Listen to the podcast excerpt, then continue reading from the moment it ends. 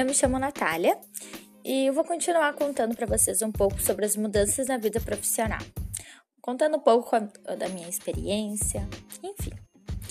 Esse podcast eu queria tratar exatamente como é a questão de uh, lidar com pessoas novas no, no, ambiente de trabalho e também uh, lidar com as dificuldades do dia a dia, né? E continuar perseverante nas atividades.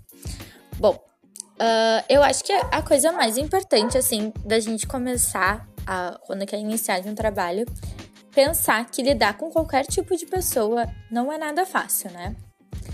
Em qualquer meio, assim, tanto no colégio, na faculdade, na família, a gente tem essa visão que não é fácil lidar com pessoas. Mas devemos respeitar a diferença entre, em qualquer ambiente, entre opiniões. Normalmente as pessoas não pensam exatamente igual. E nem é por isso que aquela pessoa é pior ou melhor que eu. Não, ela só pensa diferente de mim. E, e no, no trabalho existe muito, porque são inúmeras pessoas com histórias de vidas diferentes e a gente deve respeitar os pensamentos. E não deve. Não, um ambiente de trabalho não é um, um lugar que a gente deve entrar com assuntos polêmicos, como política, religião, entre outros, né? Para discutir algo pessoal isso. Mas uh, quando há no ramo assim, alguma discussão, a gente deve respeitar as diferenças, né? E ser humilde. Porque nem sempre o que a gente acha é o certo também. Ser humilde para aprender. Ser humilde para ver onde está errando para melhorar, para se enquadrar, né, naquele ambiente. Porque a gente é uma pessoa nova nesse ambiente. A gente deve uh, se, se enquadrar naquele ambiente, naquele local, se vestir como eles solicitam, né? Porque tu é a pessoa que tá precisando desse emprego. Uh, acho que a, o conselho melhor que a gente deve primeiro saber ouvir. Escuta, filtra tudo e depois a gente fala. Porque se a gente falar, atropela tudo. A gente não aprende, a gente não é humilde, a gente só fica naquilo que eu acho melhor, mas nem sempre, né, o que a gente acha melhor é melhor para aquela empresa, porque a empresa é, é de outra pessoa, enfim. Então a gente deve se colocar nesse local assim de humildade, saber escutar o próximo, uh, saber uh, respeitar, né? Fazer as coisas conforme a empresa uh, determina, não batendo, não enfrentando os princípios de cada pessoa, né? Respeitando isso, mas também respeitando o, anda o andamento da empresa, né?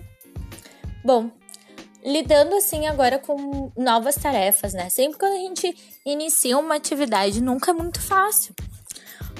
Porque tu tá entrando numa nova rotina, uma, novas atividades, e normalmente o que a gente aprende em cursos, a parte prática, totalmente diferente na parte teórica, né? Porque cada empresa tem o seu andamento, então é diferente que a gente aprende na parte teórica. Então a gente tem que novamente ter a humildade, saber como se estivesse limpando a mente e absorver tudo que eles estão passando, aprender as atividades e perseverar continuar com foco nos teus objetivos. Meu objetivo é aprender essa atividade, eu vou até o fim, porque eu quero aprender isso, eu quero crescer profissionalmente. E se fortalecer e se apegar nisso.